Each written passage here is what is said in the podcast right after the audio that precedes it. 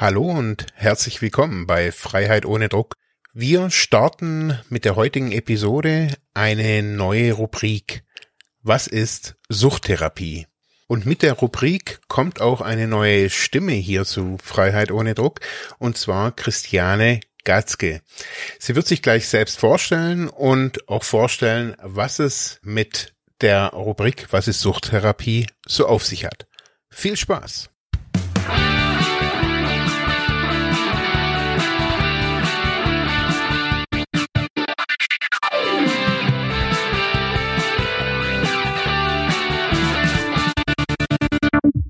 Hallo und herzlich willkommen zu Freiheit ohne Druck.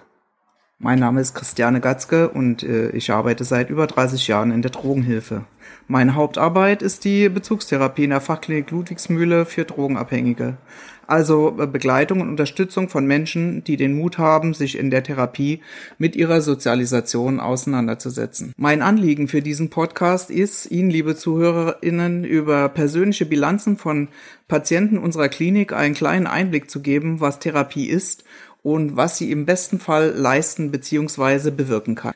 Manche Menschen denken immer noch, Therapie sei eine Art Gehirnwäsche oder man komme anschließend als völlig neuer und veränderter Mensch aus der Therapie zurück, den dann keiner mehr kenne. Eltern oder Bekannte denken oft, nach der Therapie sei jemand, der drogenabhängig ist, geheilt. Sagen wir es mal so. Im besten Fall waschen die Betroffenen ihr Gehirn selbst, indem sie ihre Denk- und Verhaltensmuster ändern oder modifizieren und sich neue Muster erarbeiten, die sie eher fördern und unterstützen, als dass sie einen herunterziehen. Verhaltenstherapeuten gehen übrigens davon aus, dass gelerntes Verhalten wieder verlernt werden kann, wenn es dem Leben eher abträglich ist. So, nun lange genug auf die Folter gespannt, hören Sie hier selbst in Form einer Bilanz von mutigen Betroffenen, die ihre Therapie für sich voll genutzt haben, was alles möglich sein kann. Die Bilanz, die Sie heute hören, ist von Bernd, bei dem es hauptsächlich um Ablösung vom Elternhaus und um Selbstbestimmung geht. Selbstverständlich sind Namen und Orte natürlich von der Redaktion geändert, um den Schutz der Betroffenen aufrechtzuerhalten. Es war August, circa drei Uhr nachts, als ich zu Hause im Garten stand und mit erhobenen Händen der Meinung war, dass mich mehrere Schützen erschießen wollten. Spätestens in diesem Moment war mir zwar nicht so ganz klar, was da abläuft, aber ich wusste, dass ich etwas tun muss. Ich nahm all meinen Mut zusammen und ließ mich von meiner Mutter in eine Entgiftung fahren. Nach 14 Tagen kam ich so, wie ich es in der Entgiftung geplant hatte, in der Ludwigsmühle an. Meine Schwester hatte mich aus der Heimat abgeholt und hergebracht. Mein Gefühl war ein gutes, weil ich dachte, genau zu wissen, was auf mich zukommt. Ich war 2016 schon einmal hier. Angekommen ging es gleich rund. Kaum hatte ich einige Leute begrüßt, war klar, dass ich mit dem Modus wie 2016 nicht weiterkommen würde. Die ganze Mühle war mehr oder weniger gegen mich, weil ich einige Sätze formuliert habe, die so ankamen, als dass ich hier jeden beobachten will und alles, was nicht passt, melden würde. Zu allem Übel kam im selben Moment noch dazu, dass ich über meine Homosexualität die Mäuler zerrissen wurde und ich war mir nach kaum 48 Stunden bewusst, dass das Ganze so keinen Wert für mich hat. Für mich stand fest, ich muss einige Dinge richtigstellen, erklären und mich hier und da entschuldigen, um Therapie machen zu können. In der Abendrunde habe ich dann beide Themen angesprochen und mir Luft gemacht. Offenheit siegt in solchen Situationen immer. Zumindest ist das bei mir so gewesen und auch in diesem Fall hatte ich damit Erfolg. Einige Tage später konnte ich mich dann in der ganzen Mühle aufhalten, ohne dass die Leute auf Abstand gingen, und ich war langsam, aber sicher angekommen. Ohne langes Zögern habe ich ein, eine sehr gute Wegbegleiterin gefunden. Jenny war von der zweiten Woche an meine engste Vertraute. Wir haben uns nicht nur sehr gut ergänzt, sondern hatten auch Spaß. Streit und Stress gab es auch, aber ich denke, das ist in jeder guten Beziehung so. Ich habe sie unterstützt, wo ich konnte, sie hat mir zugehört und Kraft gegeben, Dinge zu tun, die ich ohne ihr Zureden nicht mich getraut hätte. Für mich war sie in den zwölf Wochen, die wir zusammen waren, sehr, sehr wertvoll. Danke dafür. In der Arbeitstherapie wollte ich anfangs auf keinen Fall wieder in die rehabilitanten Selbstverwaltung. Kaum angekommen gab, kam die Hauswirtschaftsmeisterin auf mich zu und keine zwei Wochen später hatte ich wieder den Job in dem kleinen Büro. RSV oder Verwaltung, wie es heute heißt, ist zwar vom Arbeitsaufwand her nicht sehr viel, es hat allerdings eine wirklich sehr sinnvolle Aufgabe. Hier konnte ich beobachten, wie schwer oder leicht ich mit wenig Arbeit ablenkbar bin und super meine Frustrationstoleranz ausbauen. Die Hauswirtschaftsmeisterin mit ihrer ab und zu sehr verwirrenden Art, Aufgaben zu hinterfragen, trägt nach wie vor gut dazu bei, dass es hier auf keinen Fall langweilig wird. Kurzum, ich war gut zehn Wochen lang AGL, also Arbeitsgruppenleiter, Verwaltung und hatte reichlich wenig zu tun.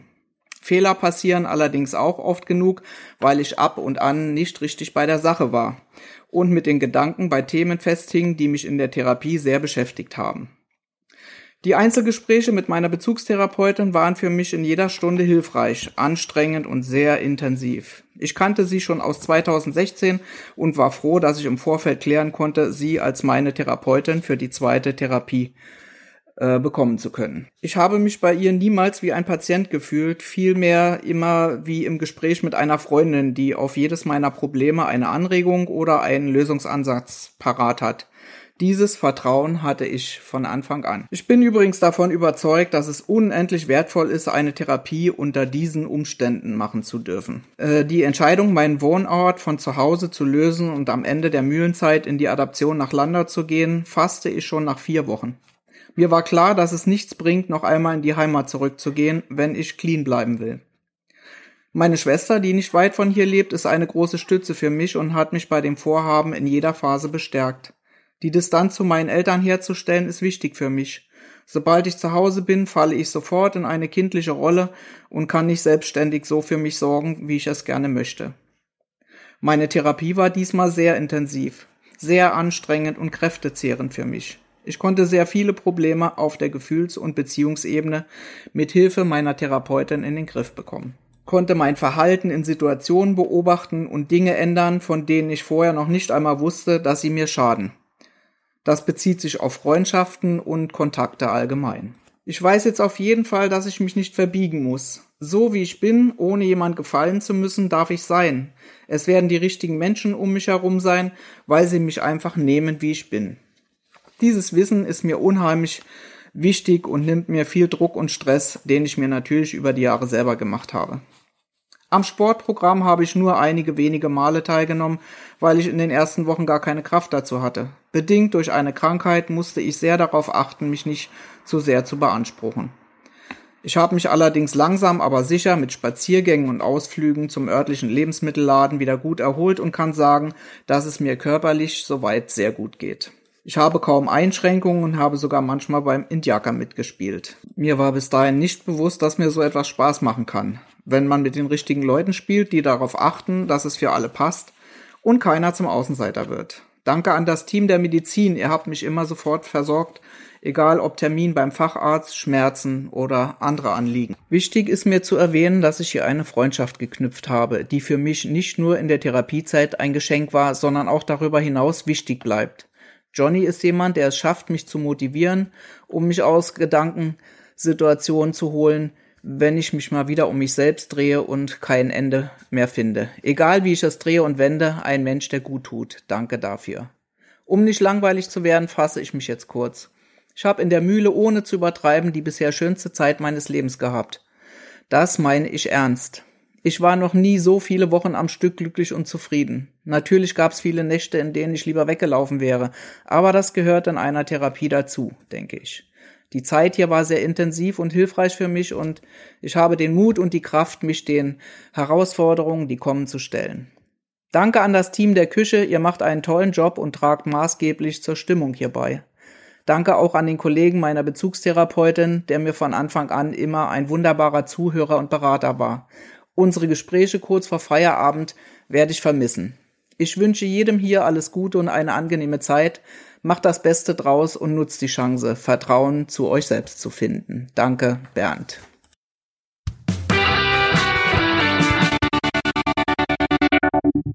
Wenn euch die Episode gefallen hat, würde es uns natürlich freuen, wenn ihr, falls ihr Fragen habt, die Episode kommentiert, entweder auf Facebook oder auf Instagram oder ja, vielleicht auch eine Bewertung da lasst, entweder bei Apple Podcasts oder bei Spotify. Und ihr seid natürlich immer eingeladen, unseren Blog auf www.freiheitohnedruck.de zu kommentieren. Wir sagen Danke und bis nächste Woche.